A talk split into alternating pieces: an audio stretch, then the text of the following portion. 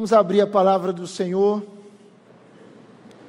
livro de Números, capítulo 21.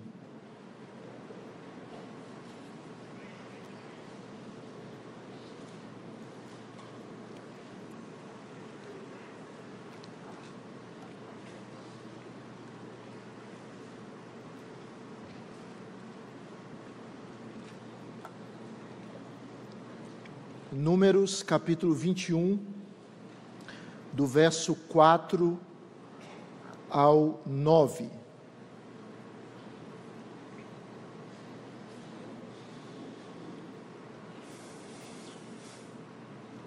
Diz assim a palavra do Senhor. Então partiram do Monte Or pelo caminho do Mar Vermelho a rodear a terra de Edom Porém, o povo se tornou impaciente no caminho. E o povo falou contra Deus e contra Moisés: Por que nos fizeste subir do Egito para que morramos neste deserto, onde não há pão nem água, e a nossa alma tem fastio deste pão vil.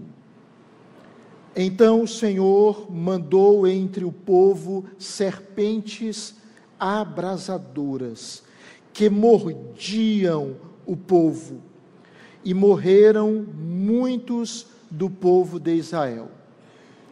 Veio o povo a Moisés e disse: Havemos pecado, porque temos falado contra o Senhor e contra ti ora ao Senhor que tire de nós as serpentes. Então Moisés orou pelo povo. Disse o Senhor a Moisés: Faze uma serpente abrasadora, põe-na sobre uma haste, e será que todo mordido que a mirar viverá. Fez Moisés uma serpente de bronze, e a pôs sobre uma haste. Sendo alguém mordido por alguma serpente, se olhava para a de bronze, sarava. Amém. Ó Deus querido, abre o nosso entendimento mais uma vez, faz a nossa alma sossegar, se aquietar, traz concentração à nossa mente, cativa o nosso pensamento ao conhecimento do Teu Filho Jesus Cristo, livra-nos da distração, que possamos ouvir a Tua voz e que ela, que é abençoadora, abençoe o meu coração e o coração dos meus irmãos. Nós pedimos assim em nome de Jesus. Amém e amém. Amém. Conta-se que durante alguns anos, um garoto inglês, apesar de ter nascido em uma família cristã, esse menino vivia cheio de dúvidas a respeito da sua própria fé. E mais, ele se sentia sem esperança e sem conforto. Quando esse garoto chegou aos 15 anos de idade, aumentou nele, obviamente, pela ação do Espírito, o desejo dele ser salvo. E esse anelo foi tão intenso que ele passou seis meses agonizando em oração. Em uma manhã de domingo, ele se dirigia a uma igreja, mas estava nevando muito, tanto que ele se viu obrigado a ir a uma outra igreja, uma pequena capela metodista em Colchester, lá na Inglaterra. Quando aquele menino chegou lá, estava reunido um pequeno grupo de pessoas, um grupo pequeno mesmo, E nem o pastor conseguiu chegar no culto. Nem o pastor estava presente na reunião devido à nevasca. Diante daquela situação, começou aquela conversa: quem prega? Né? Não tem pastor, quem é que vai pregar? E tinha um homem lá que era sapateiro e ele assumiu o púlpito. E aquele homem leu Isaías 45, 22. Olhai para mim e sede salvos, vós todos os limites da terra. Só que aquele sapateiro, ele não tinha experiência na pregação. Ele era um homem muito simples e ele começava a repetir as mesmas palavras: olhai para o Senhor, olhai para o Senhor. Em um determinado momento, ele começou a aplicar aquele texto a Jesus. E ele disse o seguinte: Olhai para mim, não para vós mesmos. Não há conforto em vós. E se referindo a Jesus, ele prosseguiu: Olhai para mim, suando grandes gotas de sangue. Olhai para mim, pendurado na cruz. Olhai para mim, morto e sepultado. Olhai para mim, ressuscitado. Olhai para mim, à direita de Deus. Ele continuou. E aquele pregador fitou os olhos naquele adolescente e disse para ele: Moço, imagine, no culto, o pregador olha para uma pessoa e começa a dizer para ela: Moço, tu pareces ser miserável, serás infeliz na vida e na morte se não obedeceres. Mas se você obedecer agora, neste momento, você será salvo. E o pregador continuou e gritou ainda mais: Moço, Olha para Jesus, olha agora. E naquele dia, aquele rapaz olhou. Ele olhou para Jesus. E ele continuou a olhar, até que um gozo indizível entrou na sua alma. E com 15 anos de idade, em 1850, ele se converteu. E ele, descrevendo esse momento, ele disse: De pronto enxerguei o caminho da salvação. O nome daquele adolescente era Charles Haddon Spurgeon, o príncipe dos pregadores, considerado o maior pregador do século XIX. Ouviu um homem simples, mas cheio de Deus, e é o que importa, dizendo: Olha para Jesus. E ele olhou e foi salvo. O texto que nós lemos nos mostra o povo de Israel em uma jornada. Ele está indo para Canaã, a terra que mana leite e mel e que Deus prometeu. O Senhor ele já tinha operado grandes milagres na vida daquele povo. Já tinha os libertado do Egito com as dez pragas, já tinha aberto o mar vermelho, já tinha feito sair a da rocha água, já tinha suprido aquele povo com maná e continuava fazendo isso. E no contexto imediatamente anterior ao que lemos, capítulo 21, versos 1 e 3, Deus dá mais uma vitória àquele povo.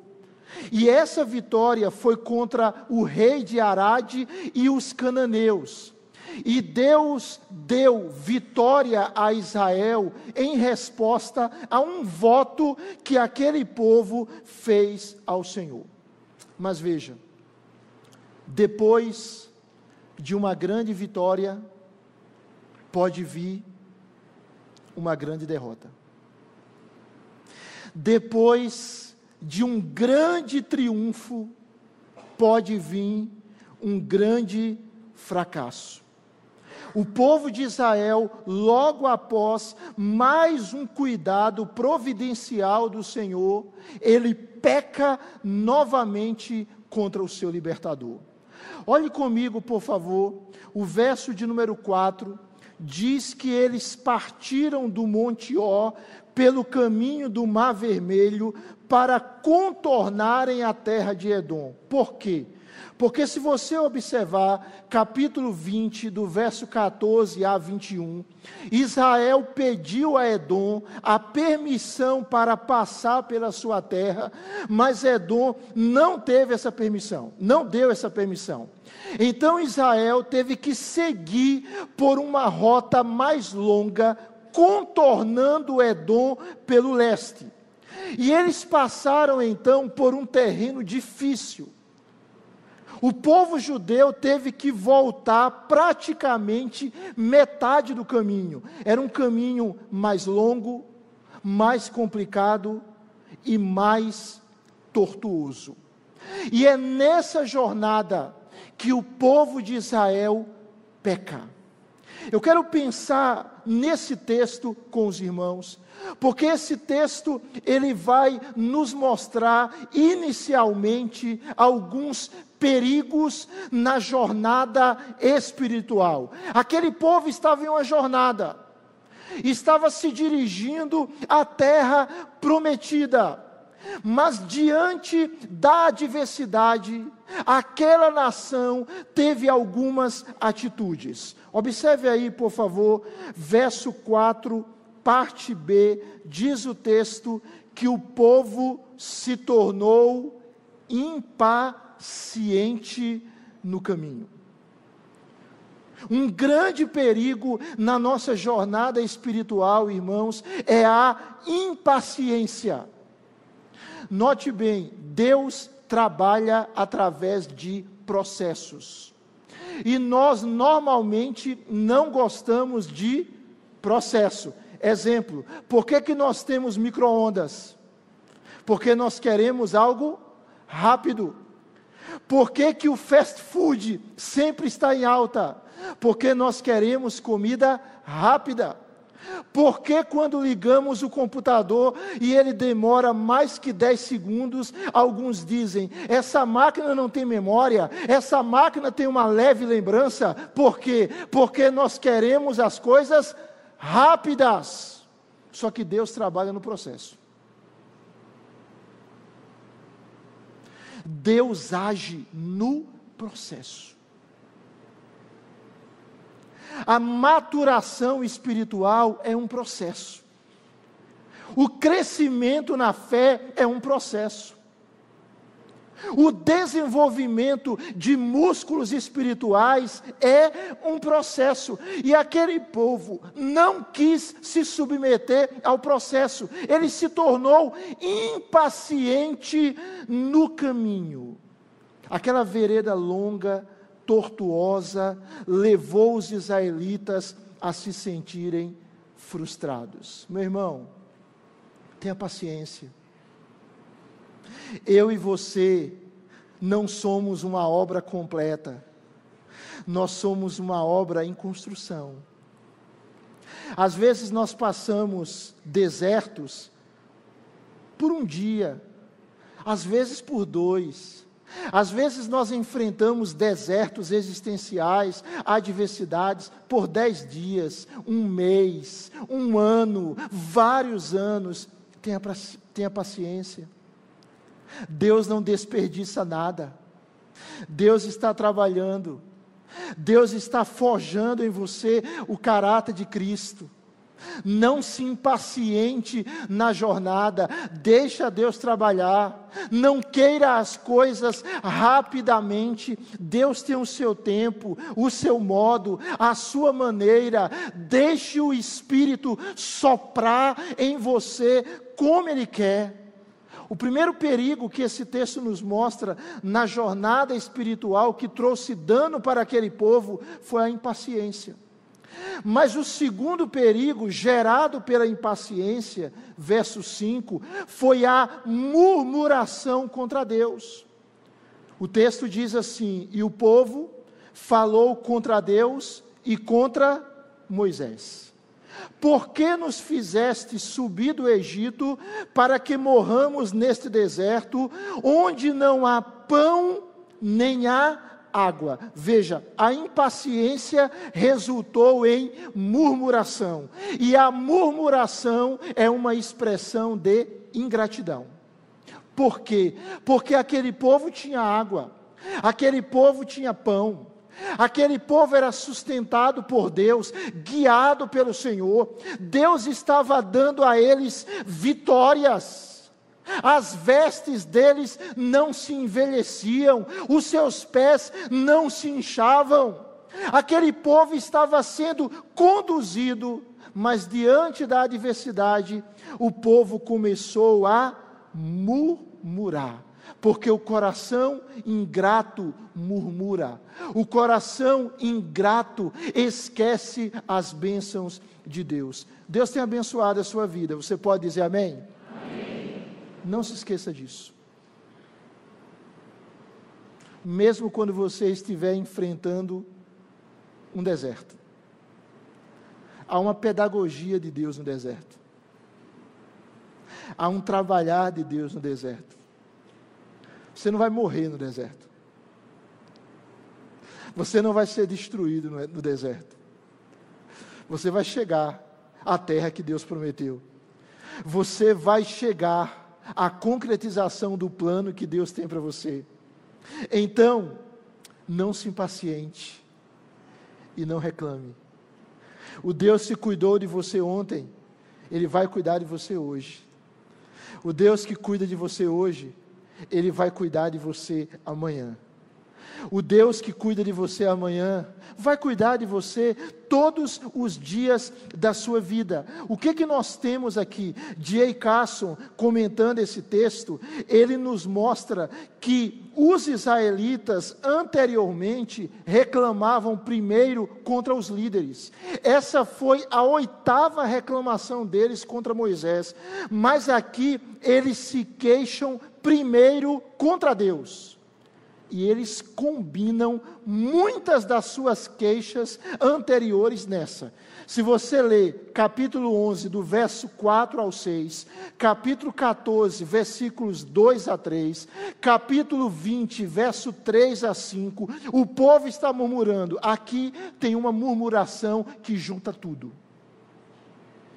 impaciência e murmuração.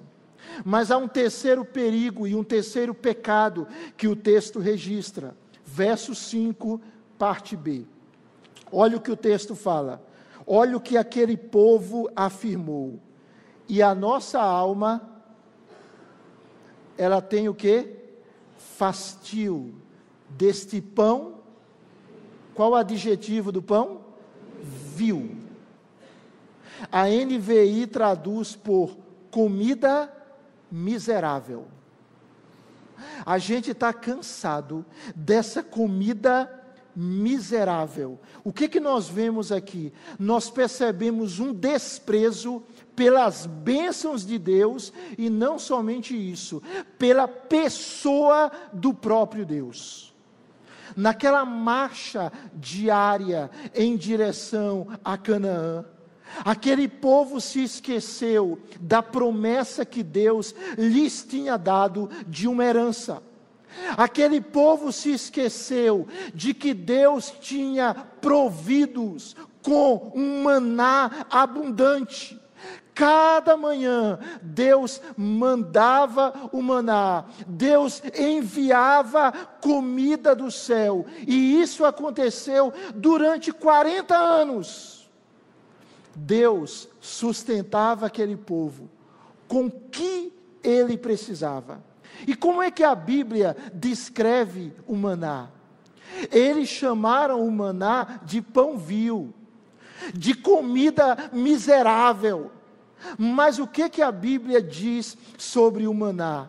Salmo 78, 25 afirma: comeu cada qual o pão dos anjos, enviou-lhes ele comida a fartar. O maná era chamado de pão dos anjos. O que, que acontece quando o nosso coração azeda? A nossa visão espiritual ela é perturbada. O que que acontece quando nós nos tornamos impacientes? Nós somos tendentes a murmurar, o nosso coração é tomado pela ingratidão e nós começamos a ter uma atitude de desprezo. Desprezo às bênçãos de Deus e desprezo ao próprio Deus. Irmãos, a vida não é fácil. Talvez você não tenha a casa dos sonhos, o emprego dos sonhos, a família dos sonhos, o dinheiro dos sonhos, etc e tal, mas tenha um coração contente em Deus. Ele tem sustentado você, Ele tem me sustentado, Ele tem nos mantido dia após dia. O cuidado de Deus para conosco, irmãos, é dia após dia. É interessante isso. Hoje eu estava falando na escola dominical e aí na nossa conversa a gente mencionou lá a oração do Senhor, conhecida como oração do Pai Nosso. E Jesus nos ensina a orar dizendo: O pão nosso de cada dia nos dá hoje. Jesus não nos manda orar assim. O pão nosso dos próximos 50 anos nos dá hoje. Talvez se ele desse essa opção, alguns de nós íamos orar assim. Por quê? Porque a gente gosta de garantia. Não é? Porque a gente gosta de garantia.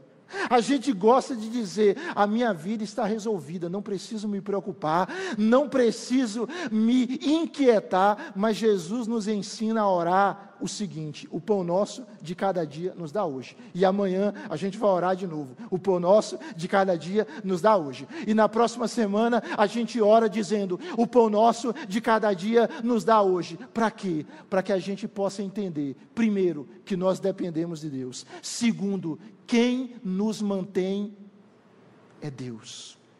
Quem nos sustenta é Deus. Quem provê tudo o que nós precisamos é Deus. Amém, irmãos? Ele vai prover, Ele vai sustentar você, Ele vai não deixe a sua alma ser alimentada por G1, por Folha, por Estadão, por CNN e afins. Deixe a sua alma ser alimentada pela Escritura.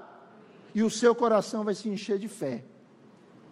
E você vai saber que há um Deus que cuida de você. Agora perceba, eu falei que eles desprezaram não somente a bênção de Deus, mas eles desprezaram o próprio Deus. Por quê? Porque o maná era muito mais do que um alimento diário de Israel. O maná era um tipo de Jesus Cristo, o Filho de Deus, o pão da vida. Onde isso está escrito? Veja comigo João capítulo 6, do verso 32 ao 35.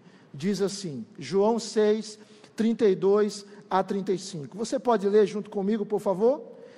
Replicou-lhes Jesus: Em verdade, em verdade vos digo, não foi Moisés quem vos deu o pão do céu.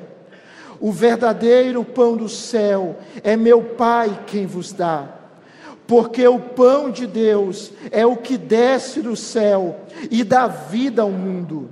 Então lhe disseram: Senhor, dá-nos sempre desse pão. Declarou-lhes, pois, Jesus: Eu sou o pão da vida. O que vem a mim jamais terá fome, e o que crê em mim jamais terá sede. Perceba, o maná apontava para o pão da vida, para Jesus Cristo. Qual era a função do maná? Manter a vida. Mas Jesus, Ele não mantém a nossa vida, Jesus nos dá a vida. Então veja, quando eles rejeitaram o maná e o chamaram de comida miserável, de pão vil, eles estavam desprezando o próprio Deus. Eles estavam desprezando a palavra do Senhor e o próprio Senhor. E como diz Mateus capítulo 4, verso 4, o Senhor Jesus responde a Satanás dizendo: Está escrito, não só de pão viverá o homem, mas de que, irmãos? De toda palavra que procede da boca de Deus. A palavra de Deus, ela alimenta a nossa alma, ela alimenta o nosso espírito. Bem, o texto vai nos mostrar que diante do pecado de Israel, Deus não ficou passivo. O verso 6 mostra o juízo de Deus. Diz assim a Escritura: Então o Senhor mandou entre o povo serpentes abrasadoras que mordiam o povo e morreram muitos do povo de Israel. A NVI traduz por serpentes venenosas. Ou seja, quando Israel peca, murmura, é tomado pela impaciência, ofende as bênçãos do Senhor e o próprio Deus, Deus manda juízo. Aquele povo rejeitou a dádiva da vida, a dádiva da saúde, e Deus enviou para eles sofrimento e morte, através de serpentes abrasadoras. Por que abrasadoras? Porque a mordida delas gerava inflamação e dor causadas pelo seu veneno. E a coisa era tão grave, irmãos, que aqueles que eram picados por essas serpentes, eles morriam. E a morte era dolorosa. O que que isso descreve? Isso descreve aquilo que Romanos capítulo 6, verso 23 diz: Porque o salário do pecado é a morte. A pior coisa que acontece na vida de um ser humano é o pecado. O pecado, irmãos, ele é implacável. O pecado não é uma brincadeira. O pecado ele pode ser a priori até doce, mas o seu fruto e os seus resultados são amargos. O pecado mata. Nós somos chamados a não brincarmos com o pecado. Há pessoas que brincam com o pecado. Há pessoas que acham que podem lidar com o pecado com naturalidade e vivem escravizadas numa vida de pecado, numa vida de engano numa vida de promiscuidade, numa vida de orgulho, de avareza, de idolatria, de maledicência, enfim. E Deus está nos ensinando o seguinte: o pecado gera a morte. Foi isso que aconteceu com os nossos primeiros pais, quando Deus disse para eles: se vocês comerem do fruto da árvore do conhecimento do bem e do mal, vocês vão morrer, e eles morreram. Morreram espiritualmente e depois morreram fisicamente. Mas louvado seja Deus, porque Romanos 6,23 nos diz que a despeito do salário do pecado, da recompensa do pecado, se a morte, o dom gratuito de Deus é a vida eterna em Cristo Jesus, nosso Senhor. É por isso que o tema dessa reflexão é: olhe para o Salvador e viva.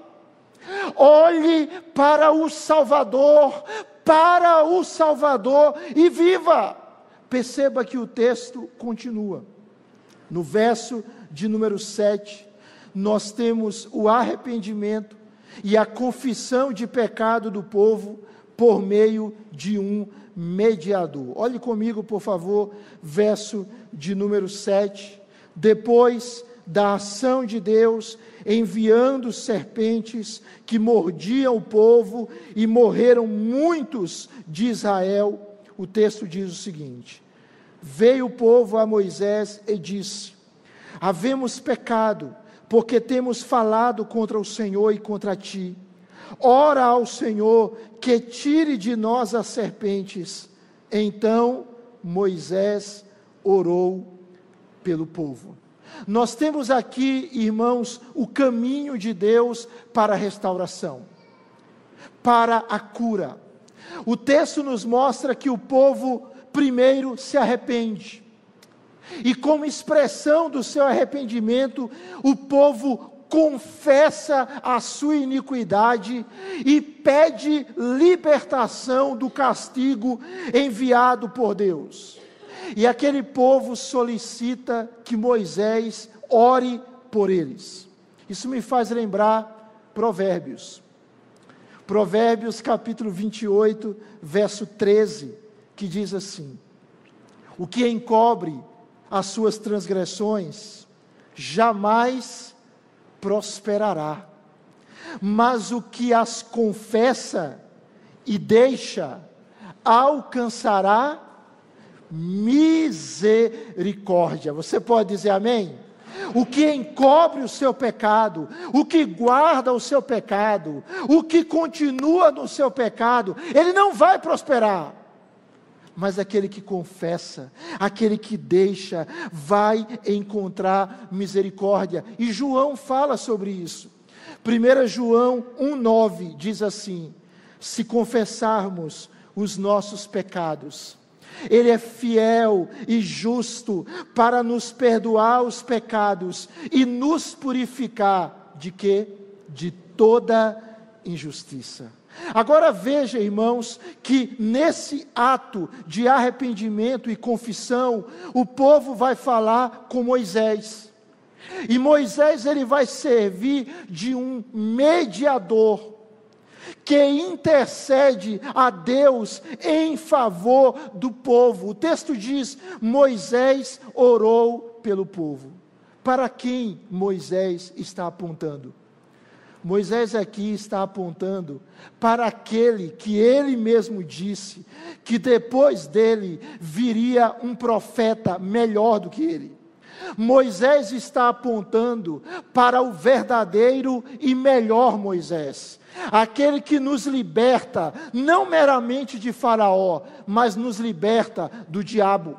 Moisés está apontando para aquele que nos conduz não para Canaã, mas para o novo céu e a nova terra. Moisés está apontando para o sumo sacerdote para aquele que em João 17 está orando pelos seus discípulos, pela sua igreja e por aqueles que vão crer nele, ou seja, ele está orando inclusive por nós. Moisés está apontando para aquele que intercedeu por nós na sua vida aqui nesta terra, e que lá no céu, Romanos 8,34 nos mostra algo maravilhoso quando Paulo diz assim, Romanos 8, 34, leia por favor comigo: Quem os condenará?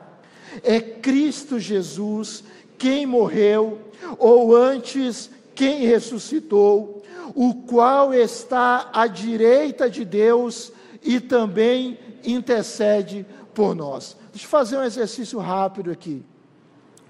A, a oração de Jesus, ela falha, irmãos? Sim ou não? Não. Ou seja, a oração de Jesus é plenamente eficaz. Amém?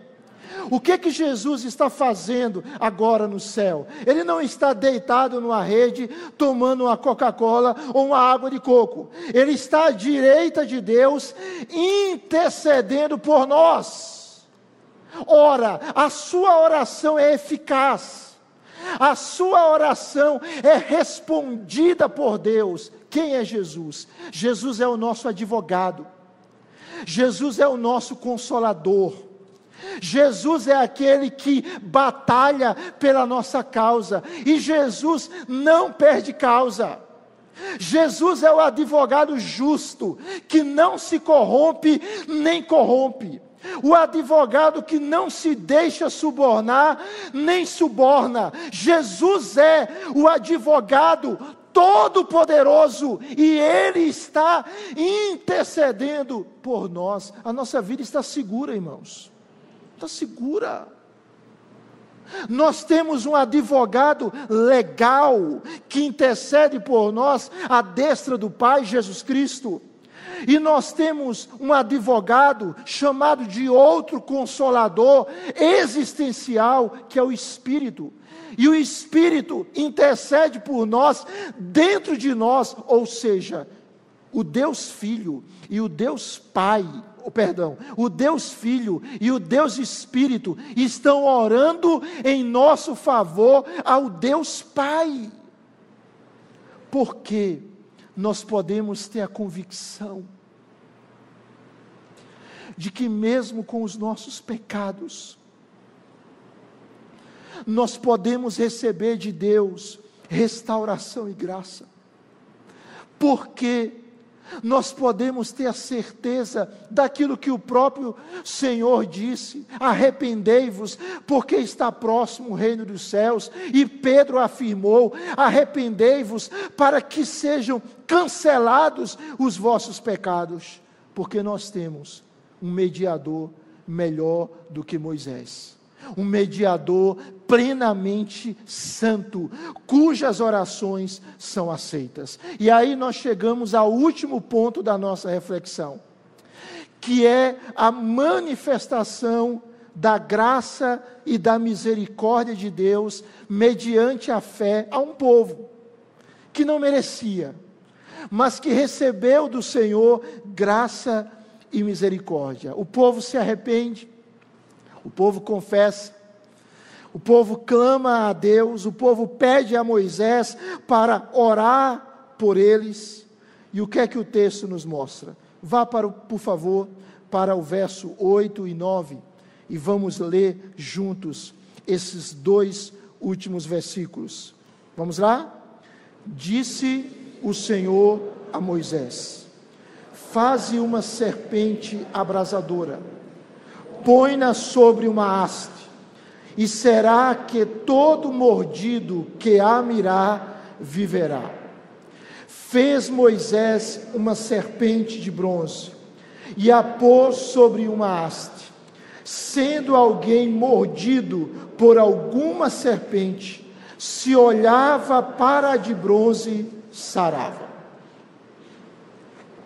Eu quero que nos últimos minutos dessa mensagem, a sua mente continue concentrada, tá bom? Não perca o foco. Aqui está o sumo da mensagem, a essência da reflexão. Um Deus que é gracioso e misericordioso para um povo que peca, como ele age conosco. Moisés ora pelo povo. E o que é que o Senhor faz? O Senhor podia simplesmente remover as serpentes, tirar as serpentes e curar aquele povo de uma outra forma, com uma só palavra, mas o Senhor não faz isso. Deus diz para Moisés: faça uma serpente de bronze e a coloque em uma haste ou em um poste, e coloque no lugar onde todos possam vê-la. E aqueles que foram picados pelas serpentes, quando olharem para essa serpente de bronze, eles irão sarar. Veja que Deus ordena a Moisés para que ele faça o próprio símbolo do seu julgamento para que ele construa uma serpente. Ou seja, Deus está levando o povo a reconhecer o seguinte: este é o julgamento que você, Senhor, trouxe sobre nós. E somente o Senhor pode nos livrar disso. Irmãos, a cura para a nossa vida está no Senhor e só no Senhor. A salvação para a nossa história está em Deus e só em Deus. Eu não posso me salvar, você não pode lhe salvar. A sua religião não pode lhe salvar, nem me salvar. As nossas boas obras, tampouco. Só há alguém que pode nos salvar. Deus está dizendo o seguinte: vocês se meteram em uma enrascada. Vocês foram punidos por causa do pecado de vocês, mas eu sou gracioso. E somente eu posso lhes curar somente eu posso lhes livrar da morte. É interessante. Jesus, ele usa este evento para, numa conversa com Nicodemos, 1500 anos depois, explicar a sua morte na cruz. Tanto que o John Piper, ele diz que esta é uma das imagens mais chocantes e mais maravilhosas que Jesus faz da sua própria morte. Vá comigo, por favor, para João capítulo 3, verso 14 e 15. Diz assim, João 3, 14 e 15. Vamos ler juntos, por favor? E do modo porque Moisés levantou a serpente no deserto, assim importa que o filho do homem seja levantado para que todo que nele crê tenha a vida eterna. Aleluia. Esta expressão aqui, levantado, ela combina duas noções lá do Evangelho de João. A primeira é o sofrimento de Jesus na cruz. E a segunda é a sua exaltação gloriosa. E porque Jesus foi levantado, como a serpente no deserto foi levantada, Jesus foi levantado para nos dar vida eterna. Agora eu quero fazer com você mais um exercício. E a gente vai estabelecer breves, rápidas comparações entre a serpente de bronze e Jesus Cristo. Note bem. Primeiro, Deus concedeu àquele povo de Israel vida física através daquela serpente de bronze no deserto. Na verdade, quem dava a cura física era o próprio Senhor. Mas por meio de Jesus, nós temos mais que vida física. Por meio de Jesus, irmãos, nós temos vida espiritual nós temos vida eterna. Um grande medo de boa parte das pessoas é a morte. As pessoas temem morrer, as pessoas temem adoecer, as pessoas temem envelhecer, as pessoas temem perder o seu vigor, a doença, a velhice, a morte, é algo que apavora a mente e corações de muitas e muitas pessoas. Mas o Senhor Jesus, pela sua obra, ele providenciou uma solução cabal para isso. Ele lhe concede não meramente uma extensão de anos, ele lhe concede vida eterna. E o que é vida eterna? É a vida do próprio Deus. O que é vida eterna? É a vida do Senhor em nós. O que é vida eterna? É conhecer o Pai e conhecer o Filho. O que é vida eterna? É ter a qualidade de vida do próprio Deus. O que o texto está dizendo é o seguinte: que todos nós fomos contaminados pelo pecado. Todos nós morremos. Todos nós estamos sujeitos ao julgamento de Deus. Mas se nós olharmos para Cristo, pela fé, Ele nos dará a vida eterna. Agora veja, por que Deus mandou fazer uma serpente? Porque a serpente lembrava o povo do pecado deles. E por que Jesus aplica esse texto para ele? Sabe por quê? Porque Jesus se tornou pecado por nós, irmãos. para que nele fôssemos feitos justiça de Deus. É isso que, segundo aos Coríntios 5:21, nos mostra. Jesus se tornou pecado por nós. Ele não se tornou pecador, mas ele assumiu o nosso pecado. Um outro detalhe interessante: Moisés colocou a serpente de bronze onde todos pudessem ver. Assim foi Jesus. Ele foi crucificado publicamente, fora da cidade de Jerusalém, e todos podiam vê-lo. E quem crê nele, quem invocar o nome dele, é salvo. O que, que esse texto nos mostra ainda mais? Primeiro, que a salvação, ela é somente por meio de Jesus. Os israelitas só podiam ser curados se eles olhassem para a serpente. Não tinha remédio que os curasse. Por quê? Porque isso apontava para Jesus. Atos 4:12. Em nenhum outro há salvação, porque abaixo do céu não existe nenhum outro nome dado entre os homens pelo qual importa que sejamos salvos. A salvação é somente por Jesus. Segundo, a salvação é individual. Dei trabalho para vocês da câmera, né? Fico me movendo, né? A salvação é individual. Cada um deles tinha que olhar para a serpente. Não adiantava o filho dizer, pai, olha para mim, olha no meu lugar para a serpente, para ver se eu me curo. Nem adiantava o pai dizer para o filho, o marido dizer para a mulher: Ô mulher, eu vou ser salvo com a tua fé. Tu é tão crente que a tua salvação vai fluir para mim, ou vice-versa. Não, cada um deles tinha que olhar. O que, que isso significa? Que a salvação é pessoal. Ninguém é salvo no lugar de ninguém. Eu e você precisamos crer individualmente. O Senhor não tem neto, o Senhor só tem filho. Só tem filho.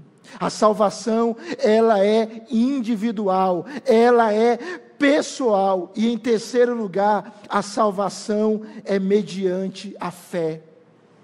Não adianta aquele povo se esforçar para ser salvo, ele precisava crer. Crer em quê? que se olhasse para uma serpente de bronze seria curado. Isso exige fé. E é exatamente isso que a Bíblia nos mostra. Efésios 2:8. Pela graça sois salvos mediante a fé, e isso não vem de nós, é dom de Deus. Há um convite de Deus para mim e para você. Olhar e continuar olhando para o Salvador, Jesus Cristo.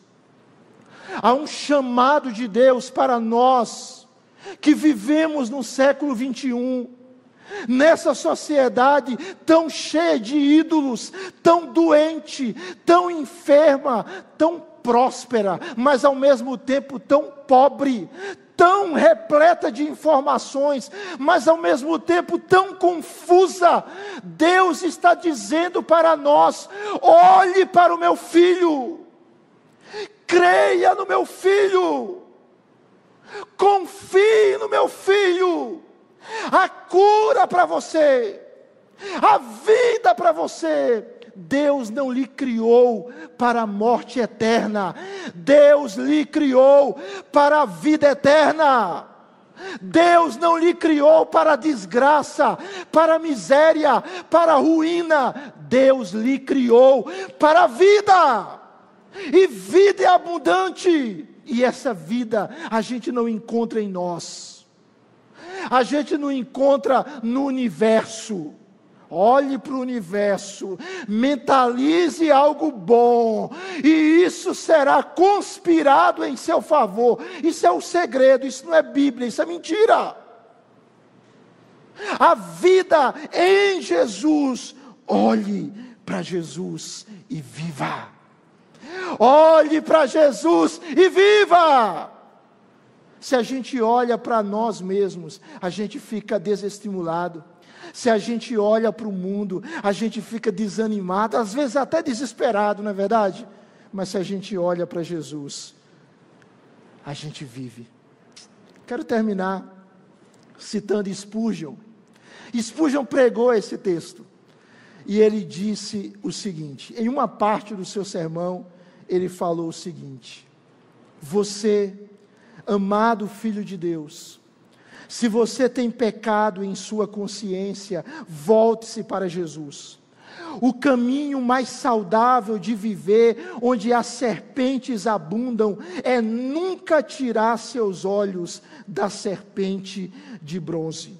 E ele diz mais: falando sobre Jesus, ele afirma: temos que pregá-lo, ensiná-lo e fazê-lo visível a todos os olhos. Não devemos escondê-lo em nossas tentativas de mostrar conhecimento e eloquência. Faça como Moisés que hasteou, colocou lá para todos verem a serpente de bronze. Meu irmão e minha irmã, proclame Jesus.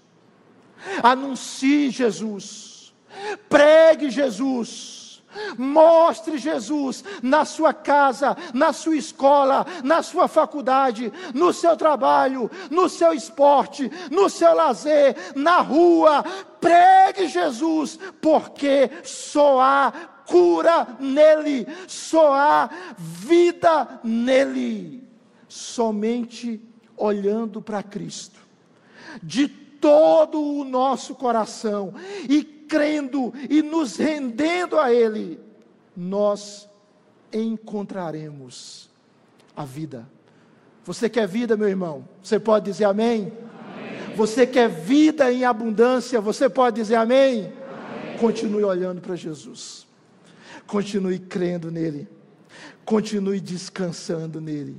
Concluo com C.S. Lewis, quando ele disse o seguinte: olhe para você e vai encontrar em toda a longa jornada de sua vida apenas ódio, solidão, desespero, ruína e decadência. Mas olhe para Cristo irá encontrá-lo, e com ele tudo o mais que você necessita.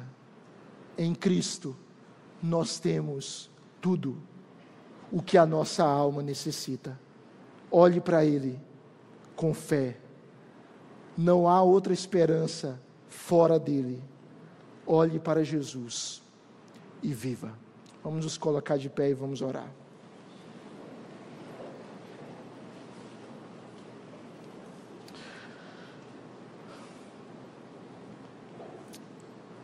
Queria que você desse a mão à pessoa que está ao seu lado, e a gente vai ter um momento de oração.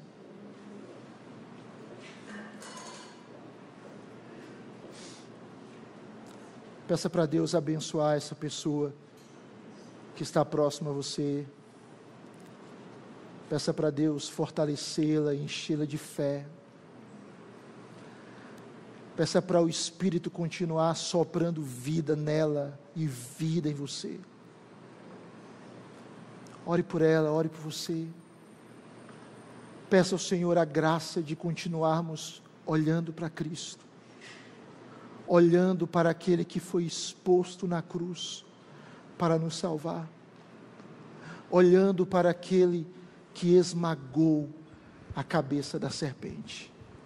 Tem um momento de oração agora. Vamos falar com Deus.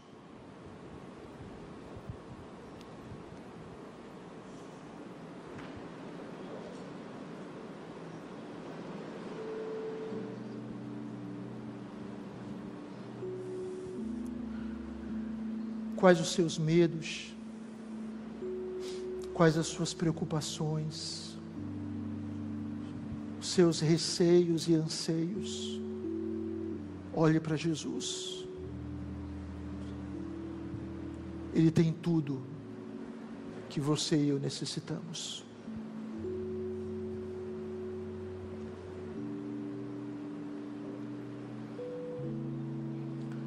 Quais os gigantes você enfrenta, as enfermidades que lhe abatem,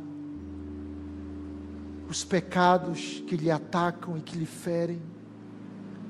Olhe para Jesus, nele está a cura, nele está a restauração, nele está a vida eterna. Obrigado, Senhor. Obrigado pela tua palavra. Obrigado porque nós podemos ter esperança no Senhor. Obrigado a Deus porque em Ti a nossa vida está resolvida, solucionada, tratada. Obrigado porque o melhor ainda está por vir, o novo céu e a nova terra nos espera, nos aguarda. Obrigado, Senhor, porque tu nos deste uma vida, a vida e ninguém pode roubar, nada pode nos tirar. Ó oh Deus, nem coisas no presente, nem no futuro podem nos separar do teu amor aplica a tua palavra em nosso coração, que nós possamos continuar crendo em Ti, confiando em Ti, vivendo para a Tua glória, dependendo de Ti, buscando a Ti. Tu és o maná, Tu és o pão vivo que desceu do céu, Tu és aquele que mata a nossa fome, Tu és aquele que sacia a nossa sede, Tu és aquele que cura a nossa vida, Tu és aquele que nos dá a vida eterna, Tu és a nossa esperança. Tu és a nossa salvação, Tu és a nossa alegria, Tu és a nossa paz, Tu és a nossa rocha, a nossa fortaleza, e nós estamos em Ti, Jesus. Nós te louvamos, obrigado por isso. Em nome de Jesus oramos. Amém. E que a graça de nosso Senhor e Salvador Jesus Cristo, o amor de Deus, o nosso Pai, a comunhão, as consolações, a unção, o poder, o fruto e os dons do Espírito seja sobre todos nós e sobre o povo de Deus espalhado na terra, hoje e sempre. Amém. Amém.